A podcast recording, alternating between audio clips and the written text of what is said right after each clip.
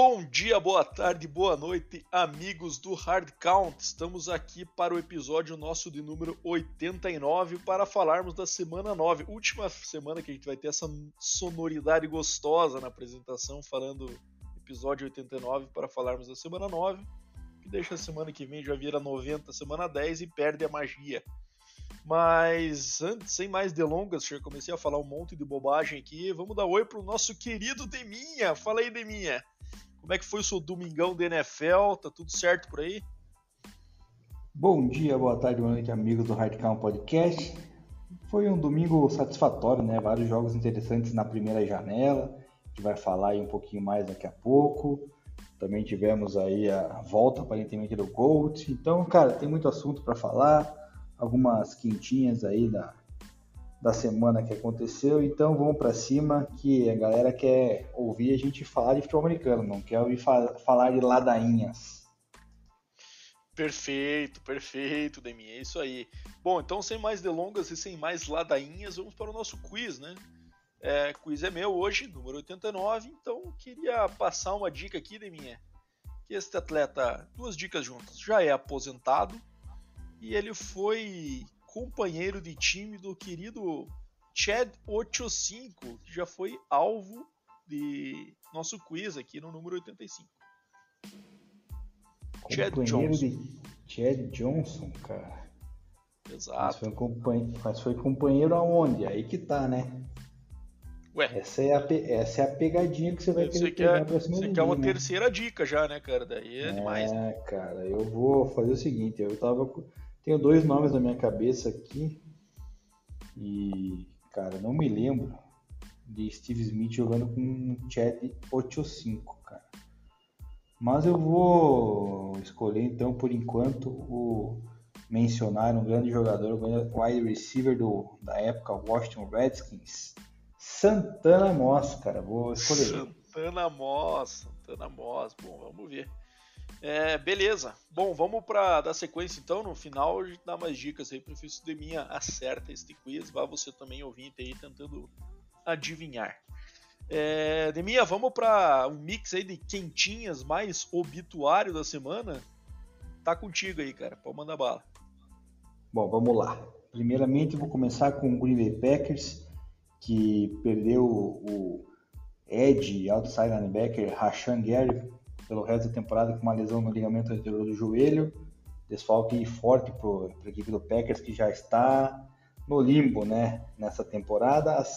Assim como perdeu também, aí vai perder né, provavelmente o wide receiver calouro, o Romeo Dalbs, de 4 a 6 semanas com uma lesão no tornozelo. Ou seja, já está difícil a situação do Aaron Rodgers lá sem wide receivers né, confiáveis, aí perde mais um, então não sei como é que o back-to-back MVP vai se virar aí, porque realmente parece que a temporada do Packers tá indo rala abaixo. Outro time ah, que também foi, tá né? com. Já foi, né? Acho que já deitou a vaca, como costumam dizer, né? Da divisão, com certeza, pelo menos. É. E outro time que também tá indo ladeira abaixo aí é o querido Arizona Cardinals, né? Também vai perder aí o safety Buda Baker, excelente jogador dois a três jogos na injury reserve, então tá feia a coisa também, tá, a bruxa tá solta lá no Arizona. O Denver Broncos colocou o center Lloyd Cushenberry na injury reserve por pelo menos quatro jogos, ele que desde o ano passado assumiu a titularidade aí desde que foi draftado, então também é uma, uma perda Caraca, considerável. Zica só era do Broncos, hein, minha? É, cara, cada semana o Broncos perde alguém, né, cara? É um negócio impressionante, cara. Nunca vi time para machucar tanta gente assim que nem o, o Denver Broncos e o 49ers, cara. Toda semana perdendo jogador a rodo aí, né? Mas. Já é, tava por... ruim e parece que piorou, né, Nemi? É, mas, cara, ainda tem um ponto positivo que tem o, o Graham Glasgow que pode atuar como center lá, então, cara, experiente, e vamos ver o que, que, que, que dá, né? Ele assumiu até o time durante a, a, vitória da semana passada lá contra o Diego, então vamos ver se, se ele consegue dar conta do recado. E por último, agora as duas notícias aí, uma surpresa de hoje, inclusive, foi a dispensa do safety Jonathan Abraham, do Las Vegas Raiders, né? Para variar, Las Vegas Raiders pegando jogadores bons e fazendo besteira, né? Jogando no lixo. Jonathan Abraham é mais um, porque é um um bom safety, não vou falar que é um dos top da liga, mas é um cara que é bem útil, né? Então acabou dispensando nesta tarde. E por último, o assunto aí da, da semana, né, Bado, é a demissão do Frank Reich na equipe do Indianapolis Colts. E quem assume no lugar interinamente é o ex-center da equipe, o Jeff Saturday, né? Acho que, foi, acho que era center, né? Se não me falha a memória. Jeff Saturday era center, isso mesmo. Era um dos melhores centers da história aí, né? Que foi, jogou com o Peyton Manning, teve essa, essa passagem muito marcante pelo Colts aí, que naquele título lá de 2006, né? É, vencendo o Chicago Bears na final. É, isso aí. Depois ele acabou jogando pelo Green Bay Packers, né? Encerrou a carreira no Packers, teve aquela aquela lance memorável lá no Pro Bowl, né? Em que ele entrou no time da AFC para acabar a carreira fazendo snap ali pro Peyton Manning na sua última temporada, que foi seu grande grande companheiro de time, grande parceiro. Tem até um clipe deles dois discutindo, que agora essa semana voltou a surgir aí, com ele voltando à cena, né? Em que ele bate boca com o na lateral. Quem puder buscar esse vídeo no YouTube aí é, é bastante engraçado ver um Manning puto e gritando ali com uma voz fina, bem ridículo. Mas enfim, Jeff Saturday, cara. É, eu acho que é o Jim Irsay tentando resgatar um pouco dessa época vencedora aí do Colts, né? Mas com um risco imenso, apesar de ser, obviamente, um técnico interino ainda. É, que vai carregar o resto dessa temporada, mas um cara sem experiência de, de treinador, né? Então, é um tiro no escuro aí do, do, do Jim Irsay, mas vamos ver o é que, que, o Jeff Saturday faz, né? Ele tava reclamando que, primeiro, é, queriam, tá falando que tá querendo um cara novo que não vai ter medo de usar Analytics. E eu acho que era uma crítica deve ser os últimos técnicos aí que não, não seguiam muito essa nova tendência aí, né? E, mas o Frank Reich até aturou muito, né, cara, por essa salada que ele fez nos QBs aí, né?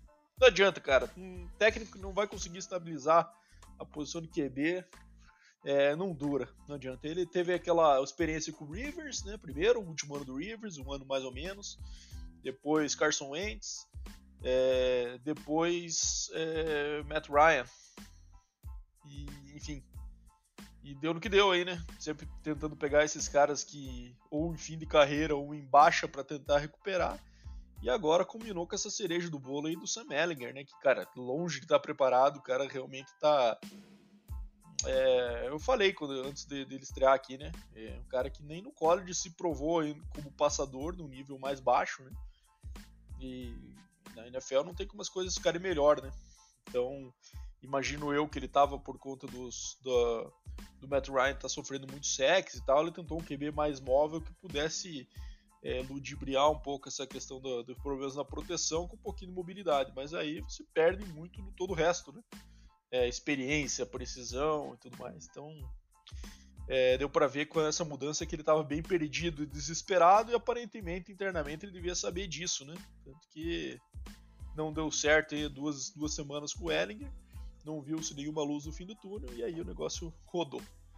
Vamos ver o que, vem pela frente aí o Ursay, ver se ele, essa experiência com o Jeff Setter, pelo menos traz um pouco de interesse pra gente ver qual vai ser aí. E foi isso as perguntas, Bada. Perguntas não, desculpa. O, a, os assuntos aí que mais vieram à tona aí nesta, nesta semana Fora as nossas grandes grande análise que vão vir agora aí pela frente dos jogos, né? Que é o que a galera tá interessada. E só também, né, Demir, mais um ponto que a galera que, que também acompanha deve estar se perguntando, a questão do Josh Allen, né? Mas a gente vai falar sobre isso um pouco mais pro final, que tem uma pergunta de um ouvinte aí sobre isso. Então a gente vai abordar esse assunto mais pra frente. Exatamente. Beleza. Deminha, bora, bora começar a análise dos jogos então, começando pela quinta-feira, Deminha. Philadelphia Eagles e Houston Texans em Houston. E o, e o, Eagles mantendo a invencibilidade contra o time fraco, né? Vitória esperada. 29 a 17. Mas, cara, é, eu gostei bastante da, do Kirby Street no, na transmissão de quinta-feira. Que ele falou que se fosse no college era aquele jogo que o time favorito sobreviveu, né? Como tem algumas situações ali do time que vai lá, o time ranqueado 1, pega um jogo difícil e tal, e consegue ganhar com, as calças na mão ali, mas ganha e sobrevive.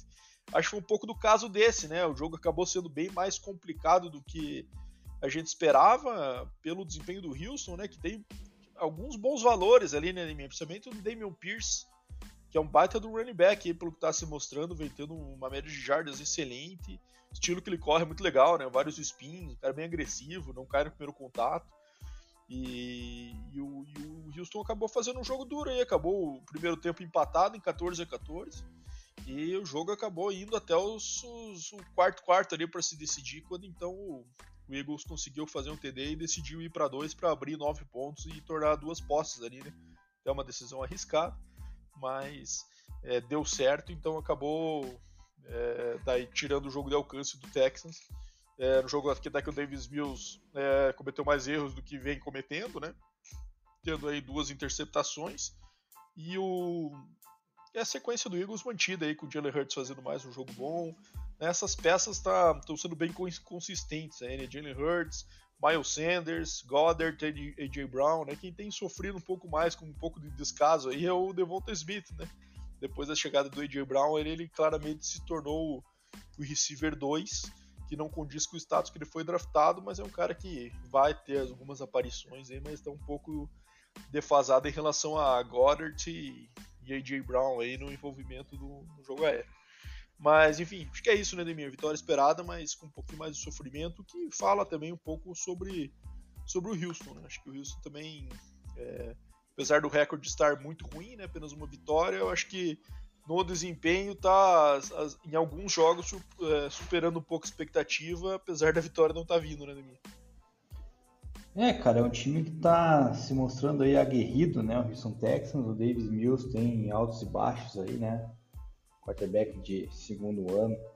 A gente já elogiou, já criticou. Ele tem, tem seus momentos né, durante a partida que consegue uma ou outra jogada interessante, mas ao mesmo tempo também é, tem aquela inconsistência de, de QBs jovens e acaba lançando interceptações. É, vitória que era meio certa né, do Eagles, com um sofrimento que não precisava ter, na verdade, mas em todo caso é, é uma vitória que leva o time para 8-0, time que está caminhando aí para fazer uma campanha muito, muito positiva, né, Bato? Tem vários adversários aí pela frente que são bem inferiores que o Eagles, então é.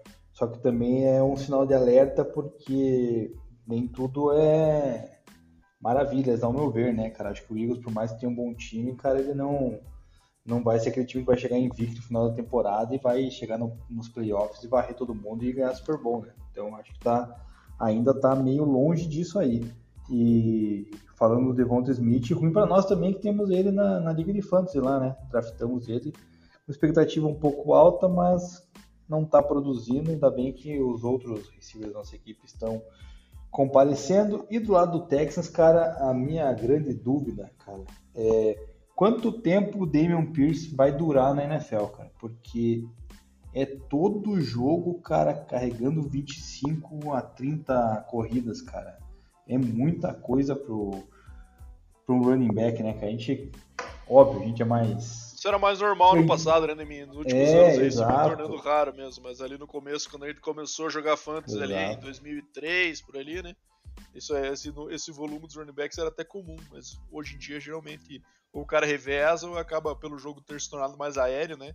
acabando ali com 15 a 20, não 25 a 30, né? É, e sem contar que o jogo mudou, né, cara? Não, então é, não tem mais aquele aquele jogo que o teco é um pouco mais leve, agora também tem os tecos mais pesados. Enfim, cara, é, é assustador a quantidade de carregados que o Daniel Pierce tem, apesar de ser um monstrinho, né, cara? Foi uma partida excepcional dele aí, com quase 140 jardas, apesar de não ter marcado touchdown, mas deu para ver que o cara é, é bom. É isso aí. É, e aquela coisa, né, cara? Agora que ele é jovem, ele acaba não sentindo isso, né? Mas depois de uns 4, 5 anos de carreira, essas carries aí começam realmente a pesar. Bom ponto que você trouxe. Os caras estão é, abusando do garoto. Mas ele tá também correspondendo. Bom, vamos lá. Chargers e Falcons em Atlanta. Chargers vencendo aí por 20 a 17. É, o Chargers bastante prejudicado pela ausência dos seus dois principais receivers, né? O Keenan Allen, que já vem perdendo algumas semanas aí por conta do, do hamstring, deu um problema na coxa, né? Que surpresa, Babi. Pois é. Cara, mas olha, isso aí é um negócio que ele foi rotulado nos últimos anos, ele não vinha perdendo jogos, ele tava bem durável aí. É, nos últimos anos. Ele ficou com essa fama do começo da carreira, depois manteve uma consistência que a galera já tinha rotulado e já era, e agora esse ano tá perdendo de novo. E o Michael Williams, né, que, que na ausência dele vinha sendo o principal arma também, então é, desfalques importantes aí pro Justin Herbert, mas é, ele conseguiu lidar aí o jogo mais apertado do que, do que deveria ser, né? Se não fosse essas contusões, e o Chargers acabou vencendo no final, né? É, por 20 a 17. E destaque aí pro Eckler, né? Que acaba tendo aquele jogo bem Eckler, né, Deminha? Bastante touches, poucas jardas por touch, mas é, pro fantasy é bom, porque o cara pega sempre muito passe, né? Principalmente em ligas aí que jogam PPR 1, acaba sendo bem, bem cara top aí, mas é, você olha ele jogando, ele não é um dos principais running backs da liga, nem a pau como ele é draftado no Fantasy, né? Porque o cara, primeiro, não é um bom corredor por dentro, né? Não, não corre bem entre os tackles, é, e tem uma média ruim de jardas por carry, né? Mas acabou que nessa ausência desses dois, ele acabou tendo, sendo líder aí com, com 14 carries e mais 7 recepções. Então foi ele que acabou movendo as correntes mais pro, pro lado do Chargers e, e, garantindo essa vitória. E o Falcons, aquele mesmo esquema, né, cara? Parece que nunca vai soltar o freio do jogo aéreo. É, o Mariota lançando menos de 200 jardas mais uma vez. Cheio de arma nova, cheio de jovem no ataque ali, e o negócio não vai. É, mas não dá para negar que o Falcons também tem sido competitivo, já que estava até liderando a divisão aí antes dessa, dessa rodada, né? É, enfim, vitória esperar acho que o Chargers também na situação acabou sobrevivendo a esses desfalques. Mas, cara, eu acho que a expectativa que a gente criou pro Chargers tem sido um pouco decepcionante, né? Porque a gente esperava, né? Eu imaginava que o Chargers fosse ser um bicho papão, realmente, de brigar pela divisão, de fazer frente ao Chiefs ali, né? E, lógico, tem contusão e tudo mais, mas a gente tá vendo mais ele penar para se manter com um recorde positivo ali do que um time que vá deslanchar realmente e, e assustar. Enfim, essa é a minha, minha percepção aí. É, e a percepção correta, né? Tá bem decepcionante mesmo. A gente esperava muito mais do Chargers. Quase perdeu essa partida, só não perdeu porque, né, o Atlanta Falcons é o Atlanta Falcons, né, cara? É impressionante, cara, a capacidade que o Falcons tem de entregar as partidas. Começou com, com o pé lá no acelerador, cara, né? O Cordell Patterson anotou um touchdown que ele, cara, ele deixou o safety do Chargers passando vergonha, cara. Deu uma chifrada que o cara caiu de bunda no chão. Daí o time estava bem, é, cedeu a virada, né? Conseguiu novamente tomar a frente do placar. E no finalzinho, o que, que acontece, né, cara? Não sei se você viu, eu vi porque estava acompanhando no NFL Red Zone, no vários jogos, estava um jogo que mais estava aparecendo ali era o, o Chargers Falcons pelo, pela movimentação da partida. O Chargers vai chega próximo a uma situação de, de touchdown em que o Eckler sofre um tackle, né? E ele encosta, cara, levemente com o cotovelo, cara. Mas ele consegue girar em cima do jogador assim, vai pro TD, aí voltou a jogada, daí dá a impressão, agora não vai dar, né? Aí quando o Chargers está chegando próximo ali de, de, chegar numa zona de field goal, cara, fumble do Eckler, aí o cara do Falcons recupera e no retorno, o cara do Falcon sofre fumble, cara, e a bola volta pro Chargers. Daí o Chargers chega numa zona de field goal e ganha a partida. Ou seja, o Falcons, cara, com o jogo na mão, né? Quando recuperou o fumble, vai lá e entrega a paçoca, cara. Então é inexplicável. E mesmo assim, o Falcons ainda está na coliderança da sua divisão ao lado do Buccaneers, né? Com 4-5. Então ainda não dá para des descartar o Falcons essa temporada, por incrível que pareça não dá mesmo, mas perderam uma boa chance aí, né, cara? Pegar os Chargers aí desmantelado, acabaram perdendo a chance de, de, continuar surpreendendo aí na divisão. E deram azar também da, da vitória do Bucks do jeito que foi, aí a gente vai falar daqui a pouquinho. É, quem deu Bom, azar foi a gente, cara, torcedor do, do, da EFC aí, cara, eu tava crente que ia dar uma boa aí ajudada para para Broncos aí, principalmente, que tá tentando entrar no par novamente, os caras vão lá e conseguiram ganhar. É isso aí. Bom, um jogo que foi bem movimentado, bem legal também, foi o Miami Dolphins enfrentando o Chicago Bears no Soldier Field em Chicago, né? Então o Dolphins vencendo aí por 35 a 32 E aí teve um jogo de uma explosão aí do, do Justin Fields, né? Teve mais um jogo bom dele aí, acho que vem encontrando um pouco a sua fórmula. É, correndo para 178 jardas o Justin Fields e, e lançando para 123, então totalizando aí mais de 300 no total para ele e, e quatro TDs totais, né? Três lançados e um, e um corrido. Então ele acabou sendo o grande foco desse ataque aí, que acabou é, não tendo grandes números aéreos, então ele acabou sendo destaque do jogo corrido, disparadamente, e também com esses três TDs aí para o Darnell Mooney e dois para o Cole Kmet. Mas, por outro lado, o Dolphins continua nesse ritmo, né, cara? O, o Tua tendo um, um, um ano estatisticamente aí fenomenal, e muito por conta das armas que ele recebeu, em especial Tariq Hill, né? Então o Tarek Hill aí já tá com uma. Foi o receiver mais eh, rápido da história da NFL a alcançar mil jardas nessa partida. Ele completou aí. Então ele já tá com 1.104 jardas, cara. E aí a gente tá falando isso em nove jogos, né? Ou oito jogos. Quantos jogos dá o Dolphins? Nove jogos. É, nove jogos. Então é o receiver mais rápido da história a alcançar mil jardas. E, cara, continuando nesse ritmo, ele coloca à prova o recorde do Calvin Johnson, né? Que são 1965 de minha, 61. Me lembro agora. Cara, vou, eu, vou eu acho que com 17 jogos nessa pegada ele tem condição de bater os duas mil. É um pace absurdo, né? Porque ele tá agora, é difícil manter. Mas, cara, ele já tá com 1104, faltando aí oito jogos na temporada para ele. Então, é, dá para chegar. Mas, cara, o homem tá brabo demais, né, Neminha? Então, ele fez questão de dar aquela cutucadinha mais uma vez, né? Falando que o Tua é o quarterback, é, quarterback mais preciso da liga. É, cutucadinha que eu digo porque ele jogou com o Patrick Mahomes antes, né? Um cara bem questionável, assim, mas ele faz questão de colocar o Tua nessa questão de precisão como se fosse acima do Mahomes. É, e Cara, interessante ver esse Dolphins, né? Eu achei particularmente que depois daquela toda aquela turbulência lá com, com o Tua sofrendo aquelas concussões, que eles iam meio que perder o rumo da temporada, mas o Tua voltou e voltou muito bem. E, putz, eu acho que é um time que vai se consolidando aí a, a garantir uma vaga no wild card, né, minha? Acho difícil ganhar essa divisão do Bills, apesar do Bills aí estar tá com potencial problema, caso o Josh Allen perca jogos mas é, eu acho ainda que o Bills é bem favorito. Mas, ainda, mas o Dolphins vem mostrando que uma das três vagas do wildcard da AFC, ele vai escrever o nome dele, eu acho que antes de todo mundo aí que tá na disputa. É, só falando do Calvin Jones, foi 1964 jardas mesmo, o recorde, e eu creio que o Tarek Hill vai bater mesmo hein, nesse ritmo aí, cara, faltando oito jogos, acredito que bata menos até do que 16 jogos que foi na época o, o Calvin Johnson, né? É... Até porque o Tariq é explosivo, né, Neminha? A gente pode esperar os jogos dele aí que ele pega umas bombas e às vezes, ah, um jogo que ele vai mal para 50 no outro ele compensa com 180, às vezes 200 jardas, sei lá. Capaz que o cara faça alguns jogos explosivos desses que já garanta, né? Sim, sim, com certeza. É, e voltando a falar do jogo, foi bem interessante mesmo, né? Que é um jogo bem disputado aí, pau a pau. E para quem segue a gente aí e acompanha lá também o Girl Power NFL, Bado, eu dei a letra lá no Fantasy na, na dica da semana. Eu falei, ó, para quem não tem um QB aí, aposta no Justin Fields, que tá vindo de duas semanas muito bem.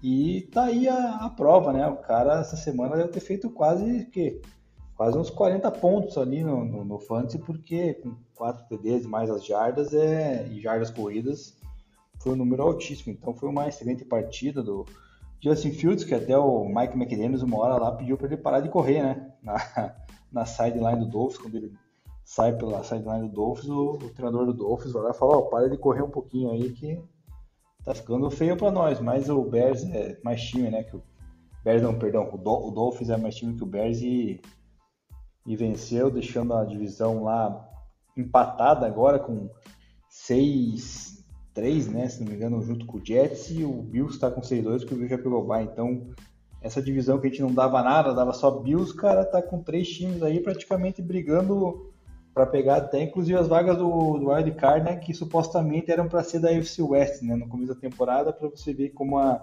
NFL é dinâmica. Então, é. E o Bears, cara, esse 3-6 aí, cara, desmanchando o time. É, é melhor apostar mesmo no no rebuild e pegar aí o ano que vem para ter uma boa escolha no próximo draft. É, hoje pelo recorde aqui, né, minha briga do Dolphins Pro Wildcard ficaria aí com o Chargers, que tá com 5-3, né? É, o segundo lugar da AFC Norte, que hoje é o Bengals, né? Que eu acho que ainda que vai, vai levar esse caneco da divisão. Mas ou o Bengals ou o Ravens deve beliscar também uma vaga. E aí, isso que você falou, então é, Jets Dolphins estão na disputa aí por essa vaga, mas pelo que tá jogando, eu acho que, que o Dolphins é um time que tá, tem muito mais chances que o Jets aí, que apesar de estar tá muito bem também, tem demonstrado um pouquinho mais inconsistência, um pouquinho mais sofrimento, né? Para garantir as suas vitórias aí. É, apesar de ter essa semana, a gente vai falar daqui a pouco, ter conseguido uma baita de uma vitória contra o favoritaço da liga, né? Que é o Buffalo Bills. Mas, enfim, vamos lá, dando sequência. Panthers e Bengals jogando em Cincinnati. Acho que esse podemos passar mais rápido, né? Minha sapatada do Bengals por 42 a 21. É, jogo que ficou marcado pelo show de Joe Mixon. 5 TDs do homem, em minha. Tem uma liga lá que ele fez 55 pontos. Não é brincadeira, não. Resolveu muito jogo essa semana aí para quem tinha Joe Mixon. É, quatro TDs corridos e um recebido ainda no único TD passado por Joe Burrow aí que certamente frustrou os, os, os, donos de fantasy do Joe Burrow aí, porque você olha um placar por 42, o Burrow meteu uns 4 TD nesse jogo e meteu um. e, aí, e aí rola aquela frustração, né? E pro lado do Panthers acabou ficando marcado também pela volta de Baker Mayfield, né? Que havia perdido a posição com a contusão, com o bom desempenho que o PJ Walker fez naqueles dois primeiros jogos ali sem ele, né? mas o homem lançou duas interceptações no primeiro tempo e aí puxaram a tomada dele de minha e botaram de volta aí o Baker Mayfield em campo. E ele até teve um desempenho razoável, mas um jogo já completamente definido já, né, quando ele entrou. Já estava ali com 35 a 0 no segundo quarto, então é, não tinha muito mais o que fazer. Imagino eu que agora eles devam seguir com o Baker Mayfield aí o restante da temporada é, tirando alguma contusão, acho que eles devem ver até que ponto valeu a pena essa, essa trade aí, que foi conduzida até pela gestão técnica anterior, né? Quando ainda estava lá o Matt Rule. Mas ver se sai alguma coisa, se tem alguma esperança dele se manter aí pro ano que vem com o Carolina Panthers. É, cara, o, esse jogo destaca assim, né? O Joe Mixon, não tem nem o que falar.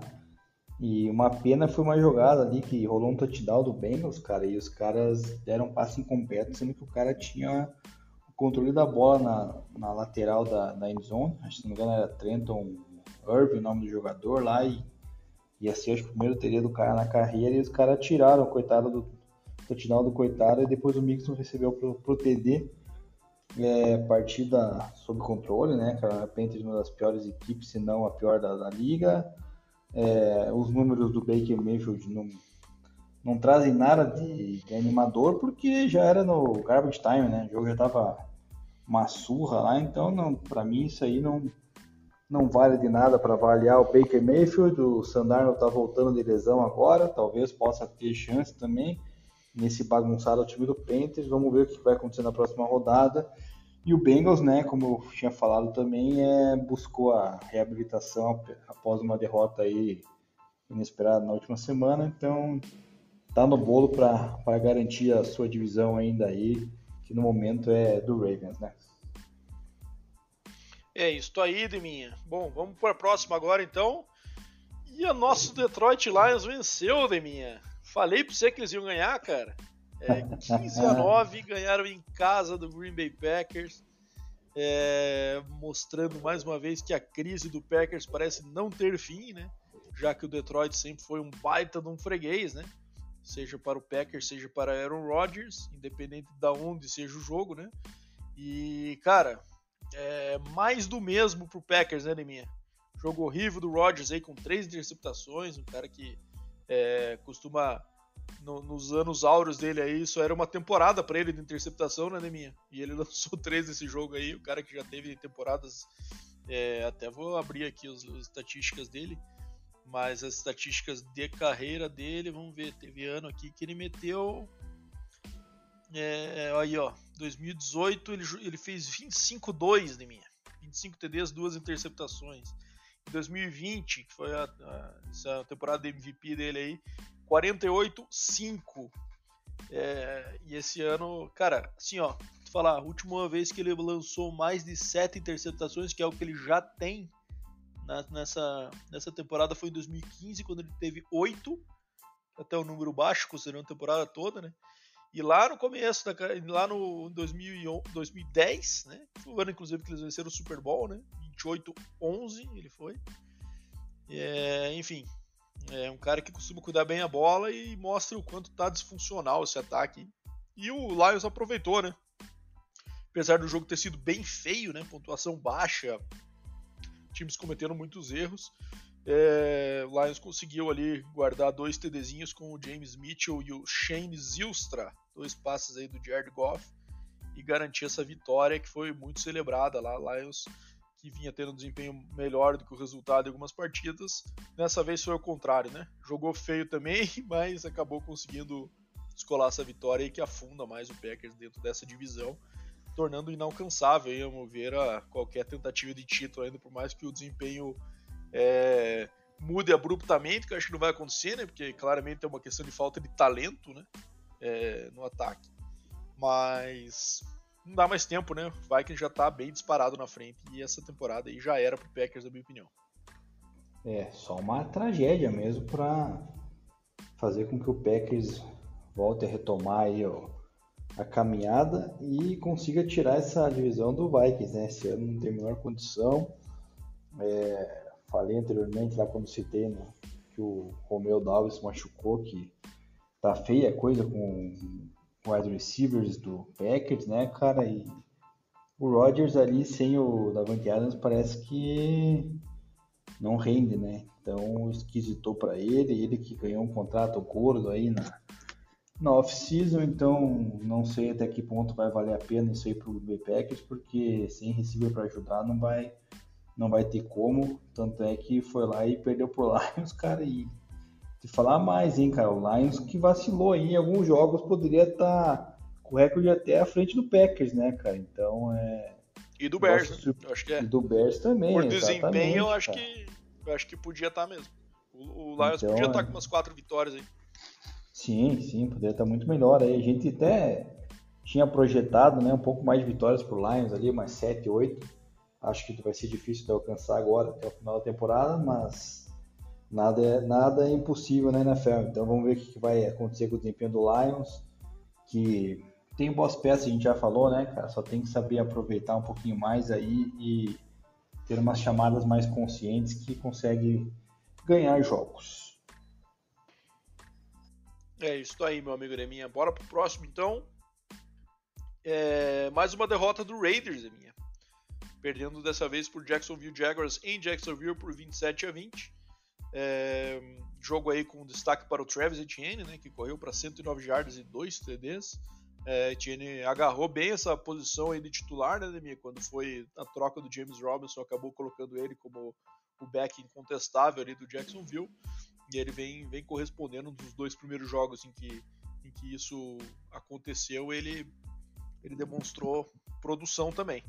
E o Raiders aquela coisa, né, cara? O Devante Adams um baita no jogo com 10 para 146 jardas em 17 targets, então o Carr basicamente ficou é, buscando o Devante Adams durante o jogo todo, né?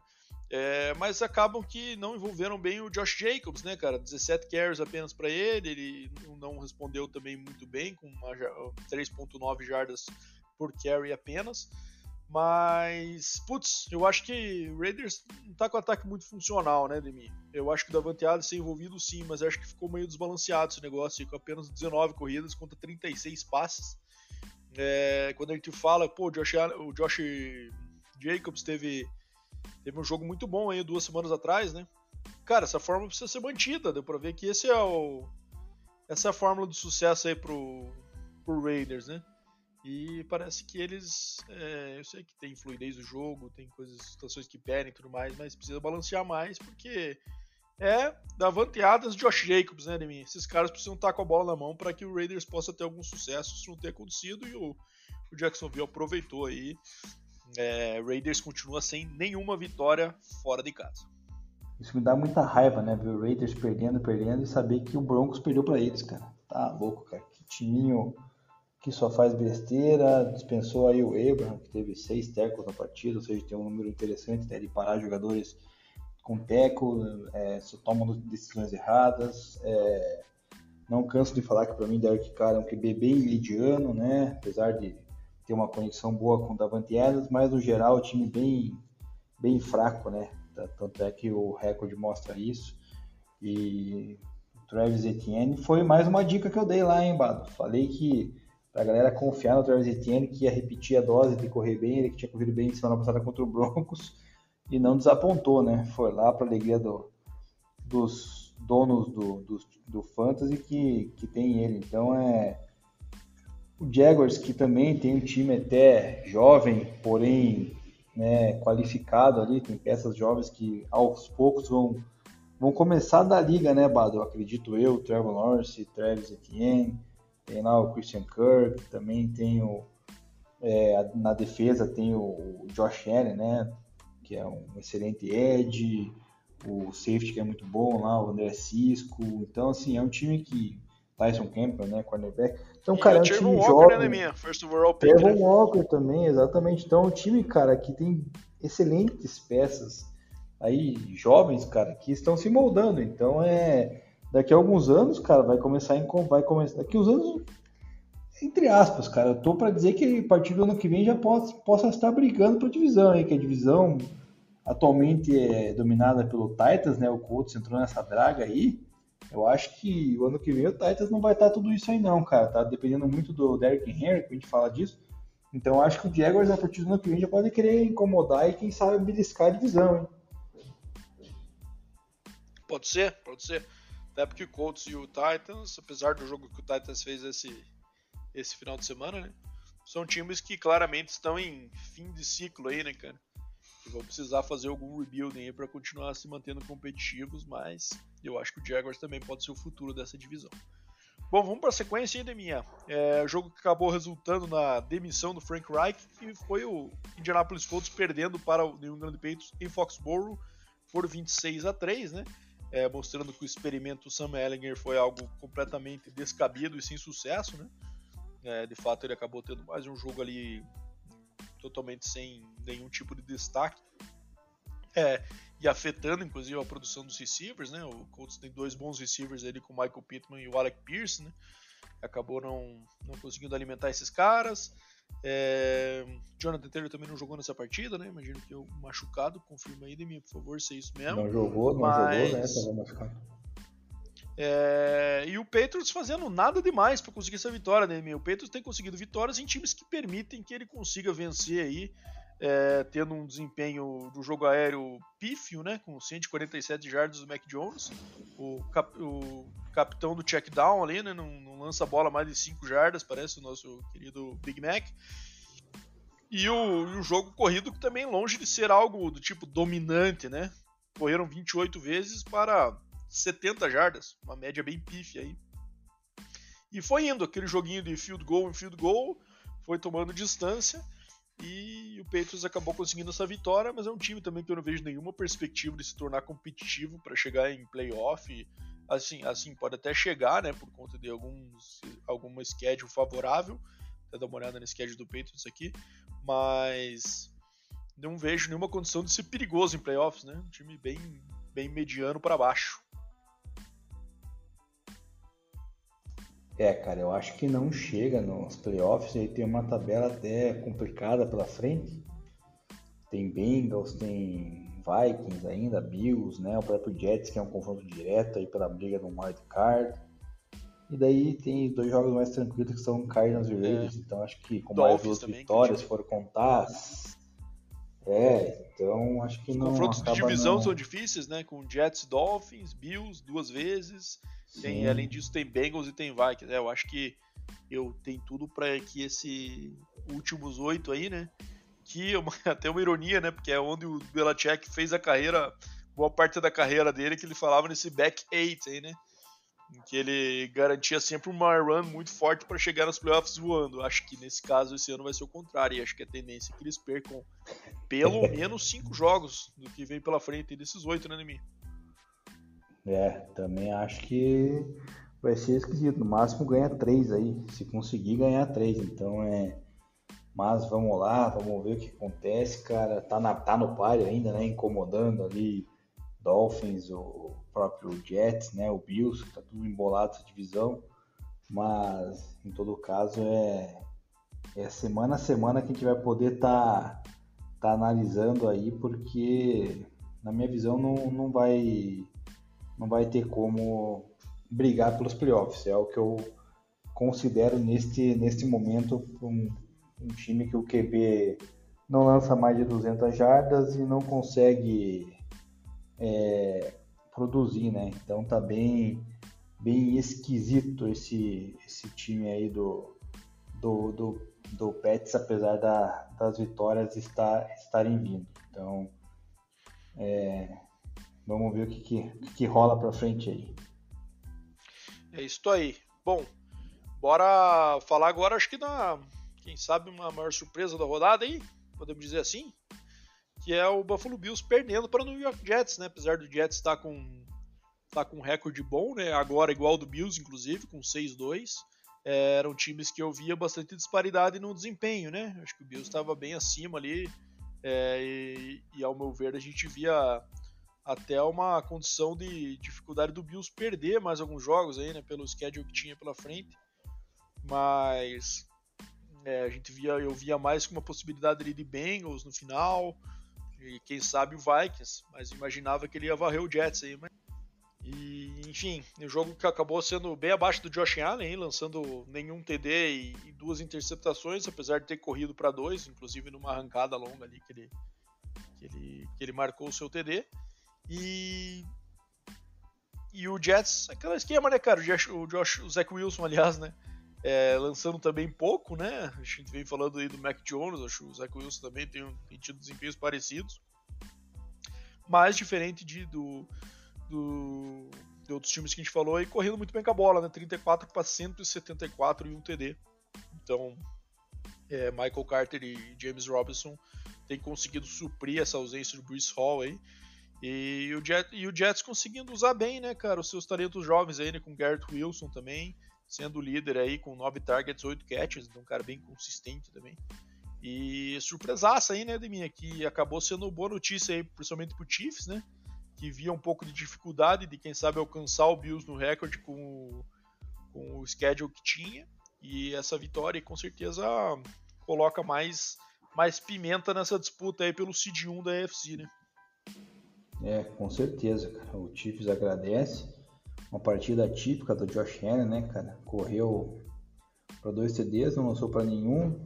Ainda teve um sec lá que acabou vindo a ter uma lesão aí no cotovelo, que a gente vai falar depois também quando vier uma pergunta dos nossos ouvintes. E o, o Jets conseguiu anular, né? O Josh Allen com cinco sacks, conseguiu formar uma, uma uma maneira de, de pressionar e sacar o, o Josh Allen, né? Então esse fator foi decisivo na partida que acabou inclusive anulando o Gabe Davis, né? Que na minha opinião deveria ter feito uma recepção na última bola longa lá do Josh Allen, que a bola foi na mão dele e acabou não conseguindo segurar, estava é, pressionado com a marcação, mas enfim, uma derrota que é prejudicial aí na questão do seed para o Buffalo Bills e uma esperança para o Jets. Cara, o Jets está 2-3 é, jogando em casa, se não me engano, cara. Ou seja, as três derrotas do Jets foram em casa, cara. E ele tá 6-3, ou seja, e dessa vez ele conseguiu quebrar esse encanto das derrotas em casa e vencer, né? Então é Jets que vai incomodar e vai brigar com, com Dolphins e com, com Patriots pela, pela vaguinha na wildcard, hein? Em resumo, o Jets venceu todas fora de casa, então, cara. É, é bem surpreendente essa estatística aí. Né? É muito, muito impressionante mesmo o trabalho que eles conseguiram fazer aí de um ano para o outro, sem o QB ter dado aquele passo a mais, né, de minha. Mesmo assim, conseguindo ter esse desempenho aí bem de forma bem competitiva em todos os jogos que disputa. Muito interessante. E realmente, o Josh Allen, como você falou, aí teve atrapalhado o seu desempenho também por contusão, foi mais pro fim do jogo, né? E ele foi bem crítico da atuação dele mesmo, falando: ah, é difícil o time ganhar quando o QB joga como jogou e tal. E, enfim, ele tá entendendo que vai continuar a jogar e vamos ver a gravidade dessa lesão, a gente fala disso mais pra frente. Bora falar agora de Vikings e Commanders em Washington, né, minha? Jogo do Kirk Cousins aí voltando pro time que acabou revelando e o fez ganhar esse contrato maravilhoso que ele recebeu do Vikings aí. E esse ano, cara, acho que pela primeira vez, acho que a torcida do Vikings tem, tem, tem tido a sensação de que esse contrato tá valendo, né, cara? Kirk Cousins liderando o Vikings aí, né? É, para um recorde de 7-1. É, e o e o Kirk Cousins com o Justin Jefferson fazendo a sua conexão e que tá difícil de parar, né? Cousins que tá com tá com um esquema muito engraçado aí de comemorar as vitórias, né? Ele é um cara totalmente religioso, aquele bom garoto tudo mais. E os caras estão metendo umas correntes, fazendo eles dançar uns hip hop no avião. Não sei se você viu essa imagem ainda minha, mas foi comédia, cara. Estão chamando ele de Kirk Tuggins. Então. cheio de corrente, óculos escuros, assim, cara. Bizarro. Quem puder, por favor, acompanhe essa, essa imagem que é inesquecível. E, enfim, vai que está num momentaço, né, cara? Vai ganhar a divisão aí, aparentemente, com tranquilidade, pelo desempenho dos outros times. E. E vamos ver se esse time incomoda nos playoffs nessa NFC que tá, tá bem aberta, né, cara? Nenhum time às vezes se destaca. Quem sabe os times que mais estejam, mais estejam é, cotados para ir longe sejam o Eagles e o Vikings pelo momento, né, cara? sei que a gente não pode descartar nunca Tom Brady, apesar da temporada ter sido horrível. E a outra divisão, o Seahawks, que tá liderando, né? Então, tem bastante time que a gente sabe que é bom, mas ainda não engrenou. Se engrenar certo vai incomodar. Mas até lá é e Eagles, né, minha?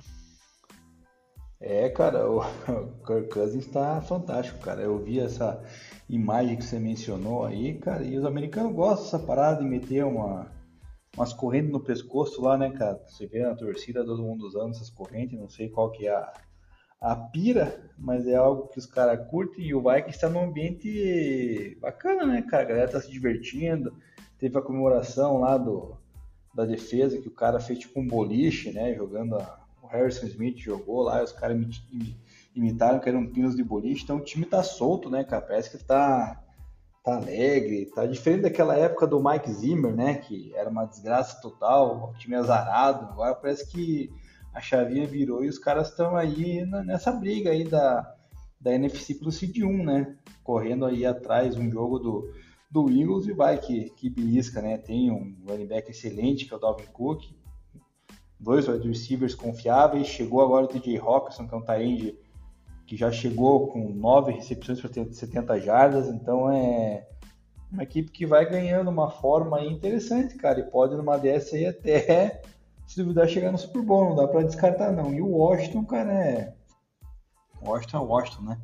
Também é uma equipe bem inconsistente, cara, o nosso querido Chase Young lá, pelo visto, aposentou e a gente não ficou sabendo, né? Porque o cara já estamos na metade da temporada e o cara não deu as caras. Só vê a carinha dele usando moletom lá na, na sideline, cara. É um negócio impressionante, cara. Enfim, vitória do time que era favorito, sofreu um pouquinho, é verdade, né? Mas uma vitória que já, já estava na contada nos nossos planos aí.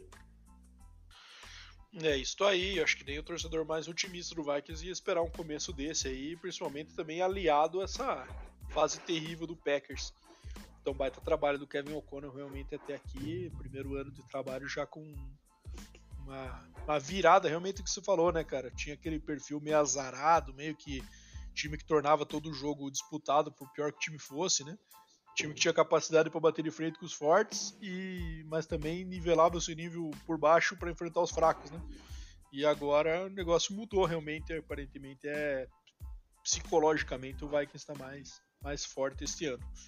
É, bom, vamos para o jogo agora do, de divisão, em que o Seahawks venceu o Arizona Cardinals, né? o Seahawks líder disparado dessa divisão aí com duas vitórias acima do, do 49ers, né? Tá com seis vitórias, o 49ers com quatro na segunda posição. E que acaba botando essa, essa boa fase em, em prática e mais uma vez. A gente falou aí do Damian Pierce, do Houston, que é o rookie que vem tendo destaque, mas não podemos deixar de falar do Kenneth Walker também, né, minha? Que desde os jogos que voltou, ele começou a temporada fora, né, por uma, uma lesão, mas desde que teve a, o Rashad Penny saindo machucado e ele assumiu essa titularidade aí, é, em definitivo, ele só vem correspondendo com TDs e muitas jardas, né? E nessa vez não foi diferente, dois TDs, 109 jardas pro, pro rookie. E o Dino Smith fazendo mais uma vez um bom jogo, apesar de ter lançado uma interceptação, né? Fora de casa, conseguindo guiar bem esse ataque, bem impressionado. Você vê o Dino Smith jogando, cara, tá num nível muito bom realmente. Apesar de estatisticamente às vezes não aparecer, quando você fica acompanhando o jogo, vê o desenrolar dos drives, realmente você fica impressionado. E o Kyler e o Arizona Cardinals, é, eu acho que, cara, quem sabe o Cliff ganha mais um ano, hein, cara. Mas não seria de todo absurdo uma demissão no final do ano, em caso a temporada do, do Cardinals acabe sem um bom stretch aí no, no final, pelo menos, que, que mostre alguma perspectiva. É, não sei. É, tô achando que cadeira dele tá esquentando a cada semana que passa e não sei não. É, você mencionou nem o torcedor mais otimista do Vikings esperava um 7-1 Assim como nem o mais otimista do Seahawks esperava um 6-3, né, cara? Que aberração isso, cara. Impressionante. O Seahawks aí vai ter primeiro round no ano que vem do Broncos também, cara, na conta. Então, se o time continuar desempenhando com escolhas boas aí no draft, pode voltar a ser aquele Seattle, né, que ganhou o Super Bowl. Para sua alegria, né, ama Pete Carroll. Realmente, o Kent Walker assumiu aí a titularidade e as carregadas da equipe do do Seattle após a aposentadoria lá do. Do Chris Carson, né? Aposentadoria do Chris Carson, da lesão do. Fugiu o nome agora, cara, do outro running back lá. E a defesa parece que está um pouquinho mais forte. O Shelby Harris, que era do Broncos e assumiu lá o meio da linha defensiva do Seahawks, pressionando com o sec. Então é time que vai começando a ganhar uma forma até interessante, apesar de eu achar ainda que não não é lá essas coisas não. E o Cardinals, cara, diferente de você, eu acho que o Cliff não vai ganhar o próximo ano de contrato em caso de um recorde negativo aí, porque eu acho que brigar pelos playoffs já tá quase impossível, né, Bado?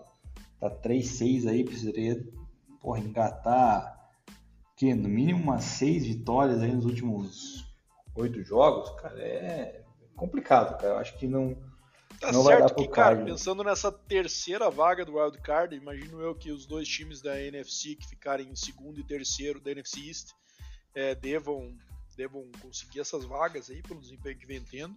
Mas essa terceira tá brabo da gente saber quem que vai pegar, hein, minha. Ora, tá um tiro é, no escuro, né? Tem, tem Falcons, tem 49ers, então assim, um bom stretch de fim de ano, mas que não tá dando para ver muita perspectiva, né? Quem sabe possa beliscar, mas muito difícil pro que a gente tá vendo até aqui, né? Ah, cara, pro Cardinals eu acho que é praticamente impossível do jeito que tá, né, cara? É capaz de. É mais provável aí o Seahawks garantir isso aí do que o Cardinals. Isso que eu acho que o Seahawks é. vai dar uma caída, né? Faz, pior que faz umas quatro rodadas que o Seahawks vai cair os caras estão ganhando, né? Então. É, vamos ver, mas acho que o Cardinals realmente não, não vai conseguir nada esse ano e o Cliff vai pegar o boné e vai embora.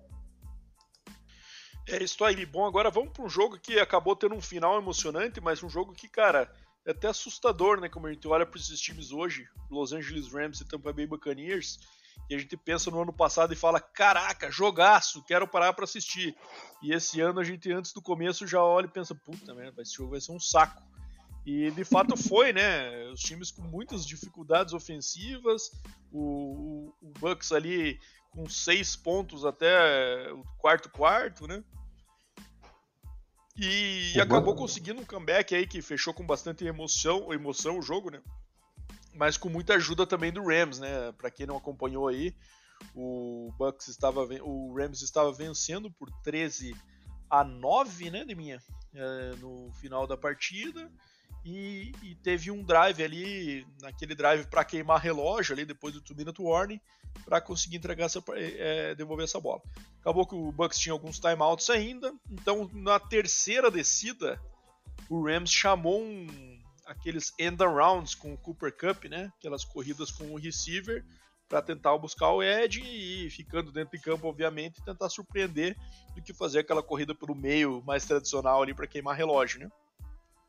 Só que acontece, cara, o Cooper Cup com medo de não sair de campo, né, para não parar o relógio, ele acabou fazendo um slide, é, sendo que ele tinha condições de é, se ele não faz o slide, tenta avançar normalmente, conseguir o first down e acabar com o jogo. Como ele fez o slide, a bola ela é marcada no spot em que ele começa o slide. Então ele, por, por essa preocupação de não sair de campo, acabou optando pelo slide e isso prejudicou.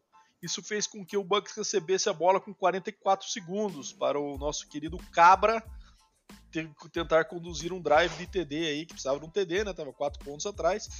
Tava 13 a 9 o jogo para buscar esse placar. E aí, mais ajuda do Rams, né? Além dessa do Cooper Cup, cara, impressionante a defesa que o Rams utilizou para tentar parar esse drive. O, o, Brady completou três passes iguais, basicamente, né? O primeiro pro Fournette, uma flat saindo pelo lado esquerdo, saindo de campo. O Bucks sem timeouts mais, né? Então, um tackle dentro de campo ali pra, pra, possivelmente já matava pelo menos umas três chances deles. É, Segundo, dois passes seguidos para o nosso querido. Caramba, até esqueci o nome do querido jovem lá. Pegou dois passes seguidos ali. É, o receiver número 10 ali, o, o cara que tem jogado pouco aí com a chegada desses. Godwin, Evans e Woody Jones. Smith? Ele... Scott, Smith não, Scott, Scott Miller. Scott, Scott Miller, isso mesmo. É, cara, dois passes iguais em quick outs pro Scott Miller que colocou o Bucks na, basicamente na red zone já. E aí teve uma pass interference que colocou a bola na linha de uma jarda. Né? Pass interference dentro da red zone do Mike Evans. Questionável, achei até, mas enfim, deram. E aí, cara, mais uma vacilo do, do, do, da defesa do Rams, né? 13 segundos no relógio, bola na linha de 1. Um, é, o time não vai correr com a bola dele, minha. Por que, que vai correr com a bola sendo que você tem duas chances ainda, né? Com 13 segundos, quem sabe 3 se forem jogadas rápidas.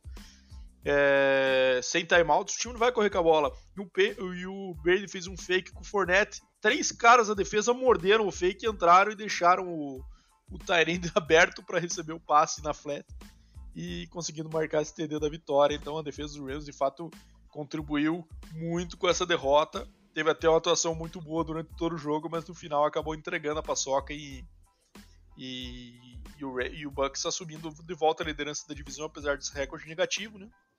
É, acabou fechando o jogo com moral. Ele teve Brady e Leftwich deram umas estranhadas durante o jogo, no final acabaram se abraçando ali, comemorando, e o negócio voltou a ficar de boas lá pelos lados da Flórida.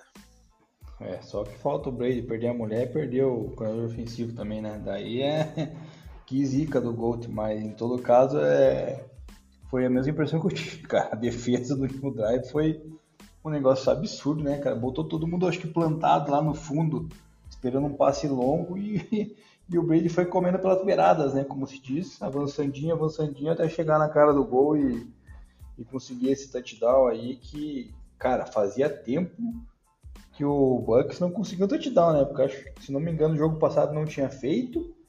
Daí até esse último touchdown aí, não, também no, o jogo inteiro praticamente sem, sem TD, então tava ficando esquisito esse Bucks que tem boas peças ofensivas sem marcar touchdown e uma vitória que pode mudar a chave agora, né, Baro, dessa divisão da NFC tal. Acredito que o Bucks possa ganhar um pouco de moral, né, levar a moral do, do próprio Brady aí que estava meio que em baixa e quem sabe aí retome o caminho de vitórias e, e possa despontar como favorito da, da NFC ao lado do Eagles aí e do Vikings, né? Então acho que no momento eu chutaria essas três equipes na briga aí pelo, pelo Super Bowl, acreditando numa uma reviravolta do Bucks nessa, nessa parte final da temporada aí que começa na semana que vem.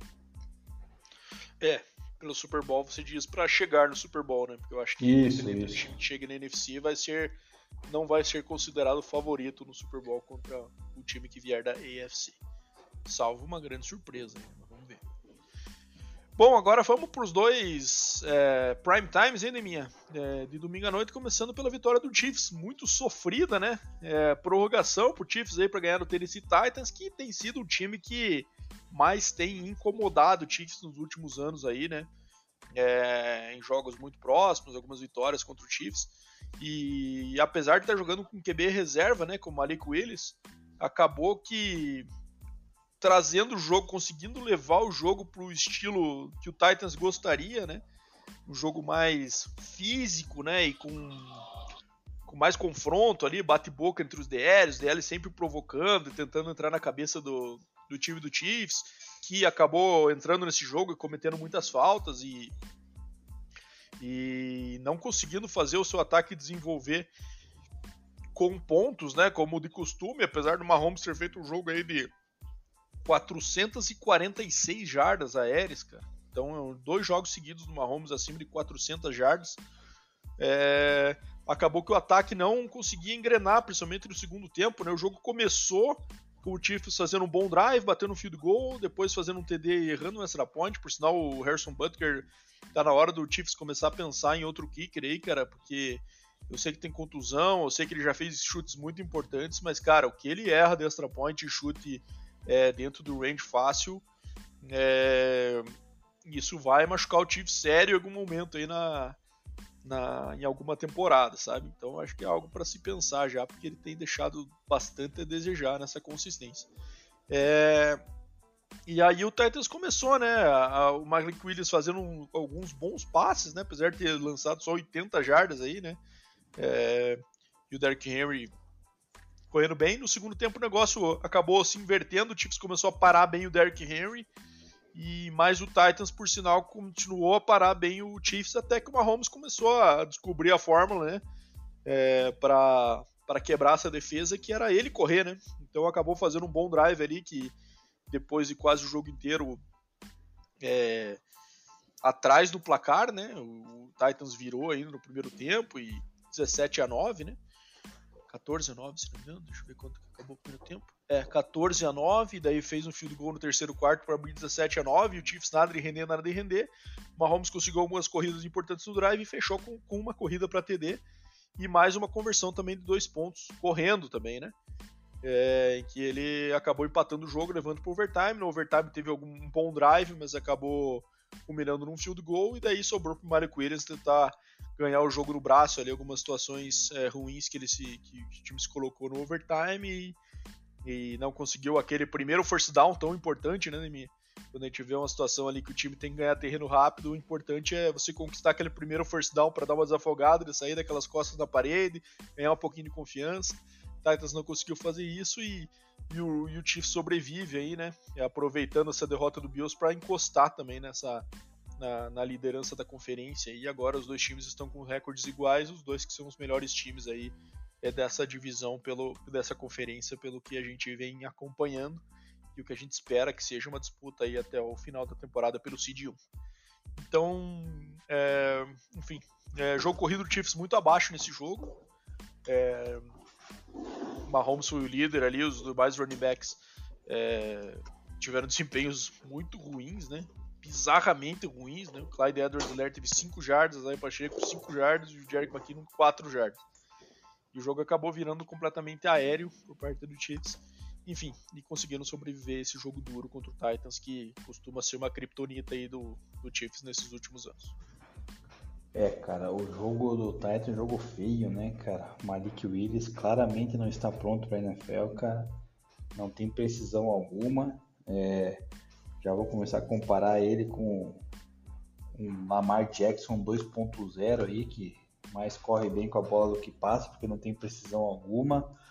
É, Chiefs estava com o jogo praticamente na, nas mãos, né, cara? É só continuar ganhando os first downs ali, porque estava parando bem o, o Mahomes, mas depois deu uma, uma desandada. Patrick Mahomes que é, no primeiro, segundo drive da, da partida, cara, ele tomou um sec lá, mano o jogador abraçou ele, depois ele se jogou estilo Neymar no chão para tentar acabar uma falta, que foi uma cena ridícula, bizarra do Patrick Mahomes, que é um QB decente, né, cara? Um, um QB decente com o Patrick Mahomes não pode fazer esse tipo de teatrinho, né, cara? Porra, ficou feio para ele, até mandei num grupo de fãs lá que tem torcedor do Chiefs e tal, o cara ficou pé da cara comigo falando que eu sou hater, mas porra, o cara é, é o Patrick Mahomes, né, cara? Se fosse um QB mediano aí para ele cavar uma faltinha em cima do do DL, né?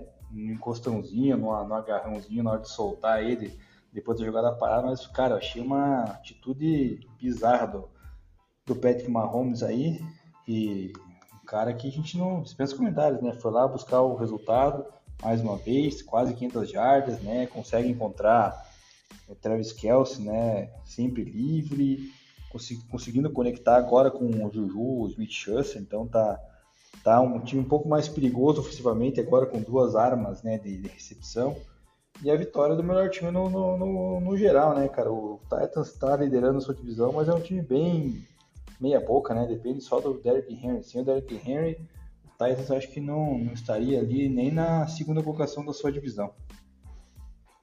É isso aí. Mahomes liderando a liga em jardas aéreas com 2.605 e também em TDs, com 21 TDs lançados. Então, campanha de MVP de Mahomes, certo que o Mahomes tem sofrido aquela síndrome, né? Que até eu li um negócio hoje comparando ele ali com Michael Jordan e LeBron James. Obviamente não nas conquistas, né? Porque ele só tem um título, enquanto esses caras são. são tem milhares, né? Mas na questão de que ele precisa fazer mais, porque senão as pessoas parecem que ficam arranjando, des...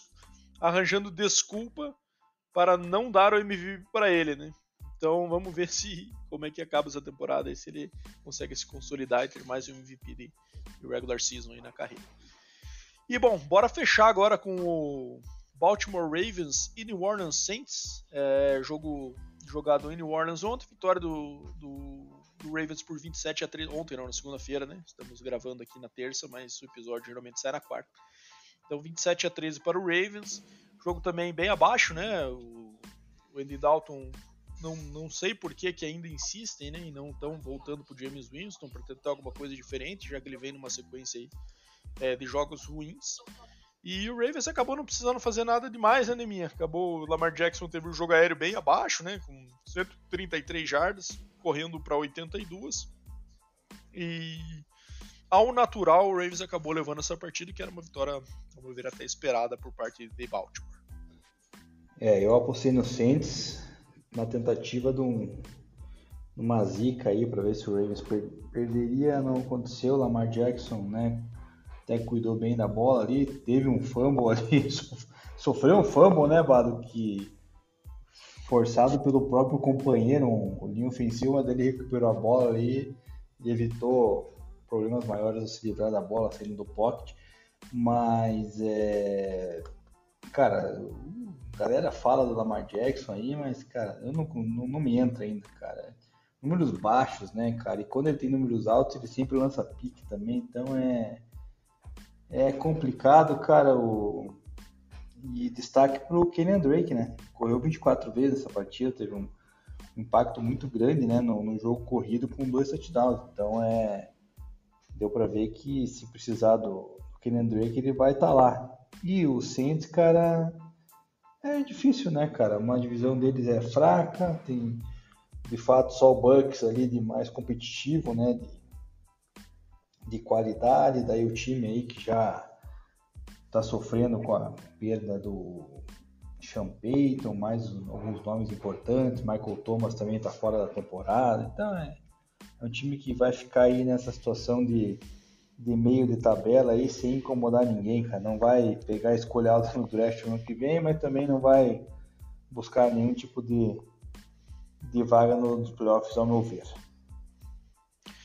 É isso aí, meu amigo Deminha. Então fechamos as partidas aí um pouco mais rápido do que do costume, as passagens pelos jogos, né, Deminha? Porque tivemos seis times de baia nessa rodada. Bora fechar a semana 10, então, Deminha, nossas previsões. Tá com elas engatilhadas aí? Como é que estamos? Vamos lá, falando em previsões, você que quase gabaritou essa semana, né, cara? Você só errou o jogo do Bills, cara, que ninguém esperava, né? Então, quase gabaritou e dessa vez você acabou levando a melhor sobre a minha pessoa. Então, vamos lá, vamos para essa semana aí para para ver o que, que temos de, de jogos. Vamos lá, semana 10 minha, começando na quinta-feira com Falcons e Panthers em Carolina. Eu acho que pela fase do Falcons e, e pela disputa que está pela divisão, acho que o Falcons não vai deixar escapar essa vitória com o time morto como é o Panthers hoje, né? É, cara, nunca duvido do, do Falcons, né? Mas é, acho que vai dar Falcons. Pode ser, vai ser, é, eu acho que não vai ser um, uma sova, não. Acho que vai ser um jogo equilibrado, mas o Falcons tem que levar isso aí. É, Seahawks e Buccaneers jogando na Alemanha, né, Deminha? Jogo de domingo cedo aí. É, começando aqui pra gente no Brasil, acho que é 7h30 da manhã, é isso, Deminha? Não, perdão. 11h30 da manhã, não, né? Não, 11h30. 11h30, 9h30 da manhã do Eastern Time de, dos Estados Unidos. Então, Seahawks e Buccaneers. É, cara, eu vou de Seahawks nesse jogo aí, hein, O Seahawks tem jogado legal, tem conseguido bons valores aí no ataque e, e o Bucks está a, a forceps. As vitórias que surgiram até agora foram nada naturais. Vou de Seahawks. É, mas eu vou, diferente de você, vou confiar no Gold nessa recuperação do Bucks e na minha eterna previsão de que o Seahawks vai começar a cair de produção. Então vou de Bucks. Vikings e Bills em Buffalo. Aí temos um grande if, né, Deminha? Um grande C, que é Josh Allen, se ele vai estar disponível para essa partida ou não. É, porém, eu acho que mesmo que ele esteja, ele vai estar baleado. Eu acho que o Vikings é um time perigoso nesse momento. Eu vou de Vikings. Ousado. Eu vou acreditar que Josh Allen joga e vou de Bills. Opa, deixa eu anotar Por que você colocou Bills, Bills pra mim, cara? Vikings? É, força do, do hábito. Pronto. Entendi. Lions e Bears em Chicago. Eu vou de Bears. Eu vou de Lions, cara. Lions é time guerreiro aí, não vai deixar o Bears ganhar, não. Por mais que o Justin Fields esteja bem, o Lions vai, vai surpreender. Jaguars e Chiefs em Kansas City. Eu acho que, segundo jogo em casa seguido do Chiefs aí, eu acho que dá Chiefs, sem muito trabalho. É, a próxima derrota do Chiefs só vai ser contra o Broncos, então vai ser Chiefs nessa rodada. Browns e Dolphins em Miami. Dolphins, né? É. O Browns vem de bye, mas mesmo assim não, não é palho aí pro Miami Dolphins de Tua Tagovailoa. Texans e Giants em Nova York. Giants voltando de baia aí, que vai voltar com uma vitóriazinha. É, também acho. Acho que o momento do Giants aí, ser com Barkley top 2 running back da liga, vai conseguir carregar bem esse ataque. Jogo feio ainda, minha. Saints e Steelers em Pittsburgh. Caramba, isso é difícil. Eu vou de Saints, cara, mas sem convicção nenhuma. Cara. Cara, é, esse tá feio mesmo, cara. Meu, esse é um jogo que a gente vai passar batido, né? Mas eu também vou do Saints, cara. Acho que o Saints é pouca coisa melhor que o Steelers.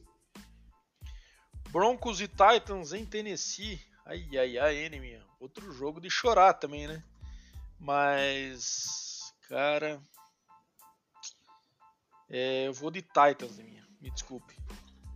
Só se for para chorar de alegria, né, cara? Porque o Broncão vai voltar do Dubai. Espero eu muito melhor preparado e treinado pelo cabeça de ovo Nathaniel Hackett e vai engatar uma vitória aí, independente de voltar a Tannehill ou...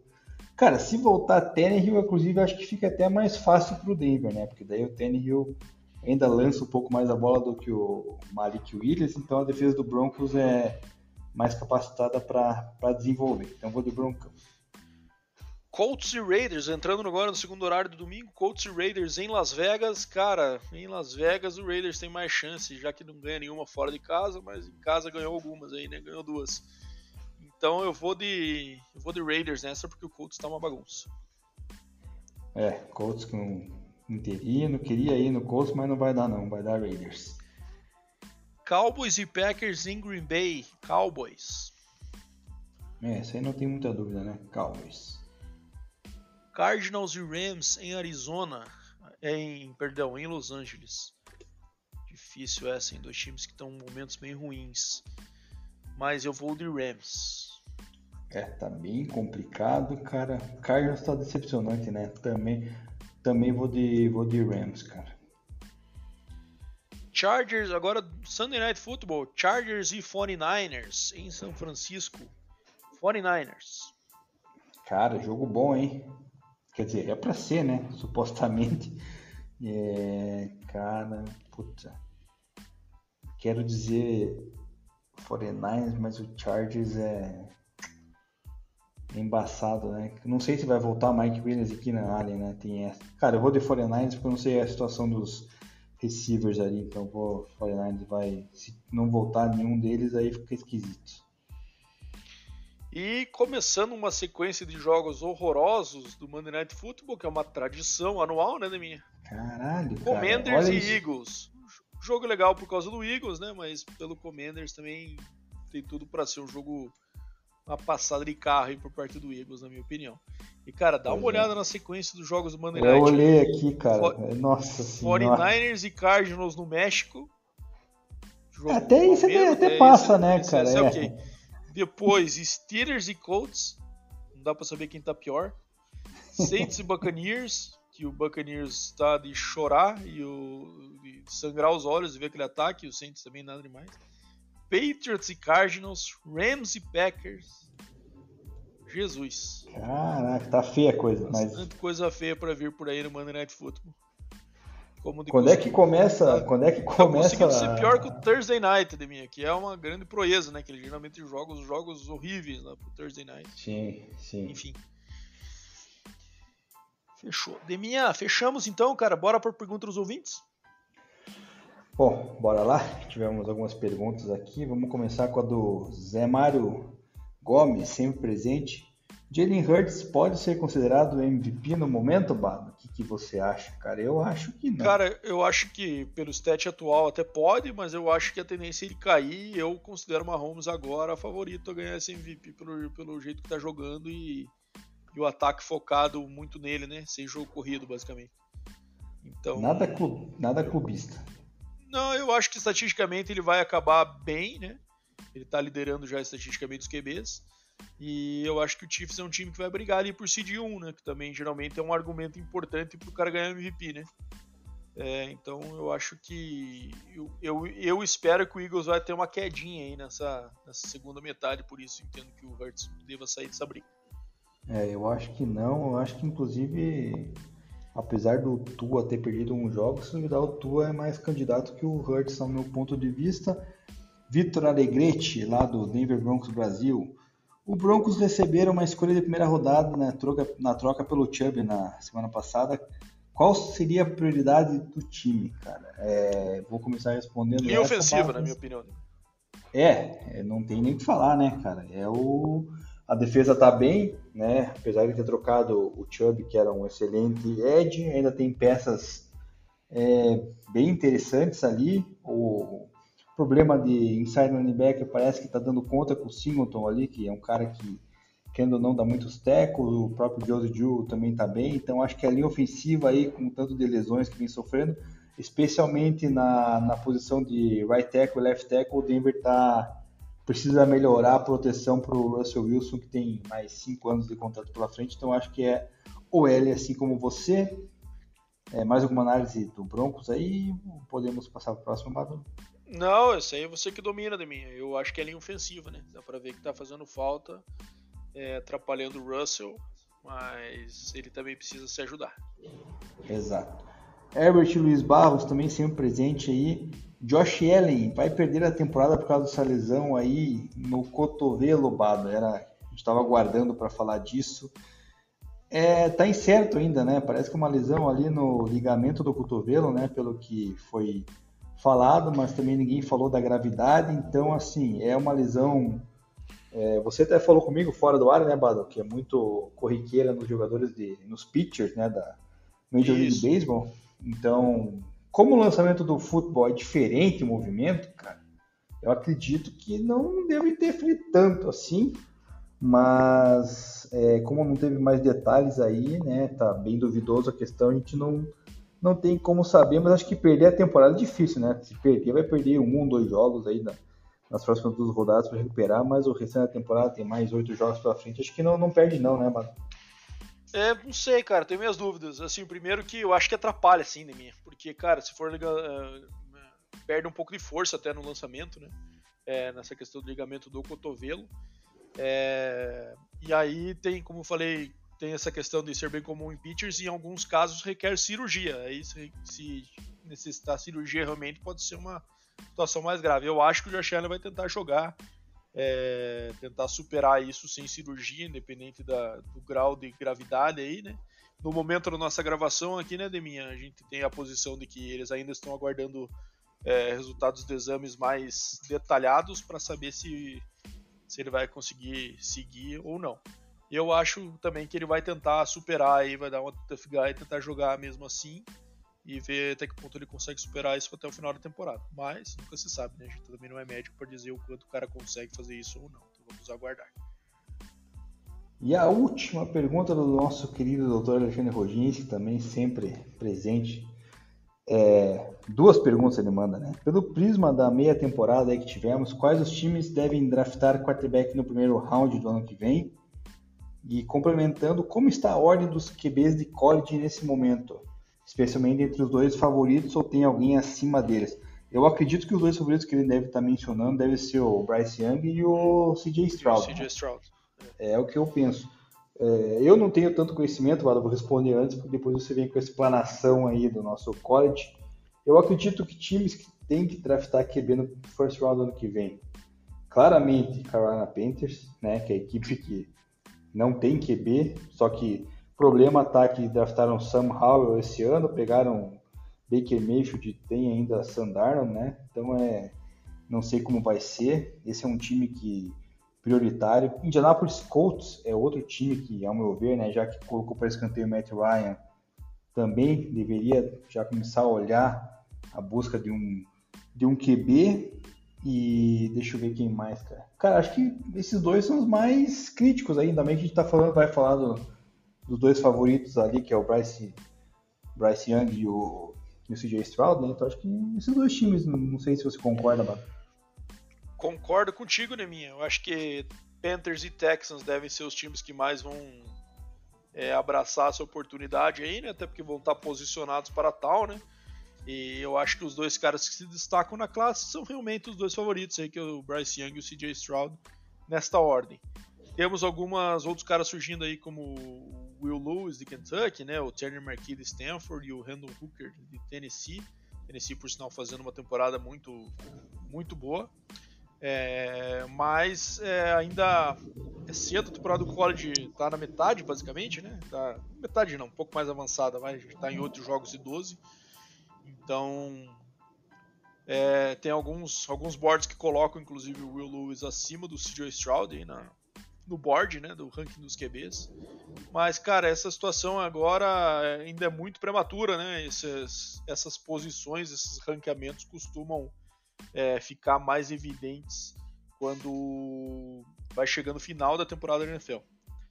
Então aí que já acabaram todos os bowls, a temporada foi completa, consegue avaliar a temporada full do, do cara no college. Mas é, falando dos prospects, são com certeza esses top 5 aí meio incontestáveis. Assim, Bryce Young, Will Lewis de Kentucky, Cedric Stroud do Ohio State, Tanner McKee de Stanford e o Kendon Hooker de Tennessee. Hooker de Tennessee. Então, bastante de. É, três times aí de SEC, né? Alabama, Kentucky e Tennessee, né? E CJ Stroud aí da, da, da Big Ten e, e, os, e o Tanner McKee da, da Pac-12. Tá certo. Esse Mas eu imagino que. Eu acho que quando chegar lá na minha, eu acho que vai acabar ficando Bryce Young e CJ Stroud entre Texans e Panthers. Eu acho que essa vai ser a grande a grande discussão do draft do ano que vem no, no primeiro round, eu acho. É, eu esqueci. Você falou concordou comigo, mas eu tinha falado o Colts, né? Não o Texans, mas Texans bem lembrado, é um time que também com o Davis Mills não tá nada. É, o Davis Mills até tá bem, né, cara? Mas eu acho que não é um cara que vai ter.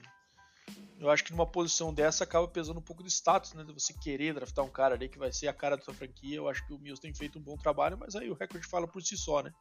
tá conseguindo resolver o problema sozinho. É, bem lembrado, Colts. Colts está hoje posicionado no draft bem mais acima, né? A gente está falando ali do, do meio de, de, tabela no draft, né? É, enfim, vamos ver aí também, né? Não podemos deixar de cogitar os caras com QBs mais velhos, como o próprio Tampa Bay, né? Se vão eventualmente em algum momento decidir é, tiver algum valor no primeiro round. É, e eu acho que só, cara que, que vai buscar QB cedo no draft, é, eu acho que pode girar em torno desses quatro times aí. É, por fora, correndo aqui, cara, veio na minha mente. Seahawks, quem sabe, né, Deminha? Seahawks, exatamente. Apesar da, do Dino Smith estar tá bem aí, cara, a gente sabe que Dino Smith é Dino Smith, né? Então talvez tendo uma escolha, às vezes, quem sabe até alta, dependendo de como for o, o rendimento do Broncos no final da, da temporada, né? Pode dar um, uma escolha até alta para o Seahawks, né, cara? Então é também não dá, não dá para descartar o Seahawks. Isso aí. Bom, Deminha, bora fechar o nosso quiz agora. Então você havia é, chutado Santana Moss. Eu dei as primeiras dicas que esse atleta já se aposentou e foi teammate do Chad Johnson. É, e aí eu te digo que esse jogador atuou em apenas duas franquias na sua carreira. Na carreira profissional da NFL. Deixando claro. Cara do céu. Eu não me lembro de ver o Santana Moss jogando em outro time, além do Washington Redskins na época. Então acho que não Ele jogou no Jets, né, Neminha Santana Moss? Putz, aí agora esquisitou pra mim, cara. Mas, cara, você não ia deixar de fora o Steve Smith, que é. Ele é Hall of Fame, Steve Smith, né? Se não me falha a memória. Só não lembro onde é que ele jogou com o Chad 85, talvez seja no college. Cara, eu vou de Steve Smith. Ou tem alguma dica mais aí que possa me não, você que me diz. Quer mais dicas ou não? Não, tem mais uma. Mais uma dicasinha para você então? Então vamos lá. Esse cara ele ainda não é Hall da Fama de mim. Ih. Caraca, agora eu fiquei na dúvida. Cara, eu vou de Steve Smith. Talvez ele foi cotado para ser Hall da Fama, mas acabou não entrando ainda. Eu vou de Steve Smith, cara. Não, não tem como. O outro 89 que, que me vem à mente é o Santana Moss, acho que não é não, cara. Então acho que é Steve Smith. Você está correto, Deminha. Steve Smith, camisa 89 marcante aí, boa parte da carreira no Panthers, né, de 2001 a 2013, e fechou sua carreira no Baltimore Ravens, de 2014 a 2016, três anos aí no Ravens. É, ele que teve alguns momentos bem importantes na carreira, indo a dois Super Bowls com o Panthers, né, acabando, não, perdão, um Super Bowl com o Panthers, é, e e fazendo parte do começo da carreira do Cam Newton ali também, né, que depois liderou o Panthers para outro Super Bowl, mas já no momento que ele estava no Ravens. E ele foi companheiro do Chad 5 no, no college, realmente, e eles quando saíram do high school, eles atenderam a Santa Monica College, que é uma escola bem pequena ali, né, que acabou sendo servindo de ponte para eles depois irem para as universidades maiores em que eles foram draftados. Então, jogaram juntos ali nessa Universidade de Santa Mônica, Califórnia. Depois o Chad Johnson foi para Oregon State e o Steve Smith foi para Utah, onde depois ele foi draftado no terceiro round do draft de, é, de 2001. Então, é ele que teve aí NFL Comeback Player of the Year em 2005, foi cinco vezes pro Pro Bowl, é, foi líder de, de recepção da NFL é, em jardas em 2005, né? E, e em recepções também. É, então teve um começo de carreira muito aquele time ali que foi pro Super Bowl com o Patriots em 2004, 2003, acabou perdendo pro Patriots. Era, ele era muito da base desse ataque com o Jake Delhomme de QB na época, então um cara que acabou ficando marcado aí pelo temperamento, né? Um cara bem explosivo, sempre jogando com raiva, parecia que estava sempre com aquele chip on the shoulder que eles falam, né? Aquele incômodo, é, tendo que provar algo para alguém, porque ele era um cara baixinho, era um cara tido como não. Ah, pelo tamanho, né? Não é receiver número um da NFL e ele sempre carregou isso na carreira e jogando nervoso, né? Xingando, arranjava briga. Era um cara muito legal de ver jogar por conta dessa, dessa pilha que ele sempre trazia pro jogo, né? Então, tem algumas brigas históricas aí na NFL é, de embate entre ele e os, e os cornerbacks que o marcavam. Então, um cara aí que para mim marcou pelo menos a, é, é, a minha, minha, Desde que começou a acompanhar a NFL, é um cara que ficou mais marcado aí com a camisa 89 para mim.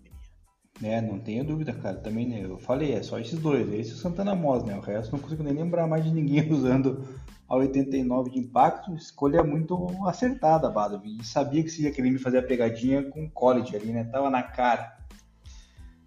Tem o Dino Marchetti, cara. Dino Marchetti foi um defensive end que usava 89 lá nos na época preta e branca da minha e que é um cara que também marcou a época aí, mas é, imaginei que seria muita sacanagem com a sua pessoa escolher esse cidadão. Então fui de Steve Smith neles. É, bom, acho que é isso, Deminha. Fechamos os trabalhos de hoje. Obrigado mais uma vez por esse episódio. Espero que a galera tenha gostado. Obrigado a todo mundo pela participação. E semana que vem estamos aí para falar da semana 10. Aquele abraço! É isso aí, Bado. Muito obrigado pela companhia mais uma vez. Agradecer especialmente aos ouvintes aí que vêm participando. Hoje soltei a caixinha de perguntas até um pouco tarde, né? Devido à correria aí, mas o pessoal compareceu, né? Mandou suas perguntas para engrandecer o episódio e poder tirar a gente um pouco da nossa rotina de, de ficar de olho aí na NFL, especialmente com o papo do os QBs de college aí, que dá uma, uma mexida na nossa, na nossa cabeça aí para poder tentar resgatar. Não na, na minha, pelo menos, né? Porque na tua você já é um cara especialista na, na função, mas é isso aí. Então, semana que vem voltamos com a semana de número 10 e episódio número 90. Um grande abraço, galera, e até a próxima.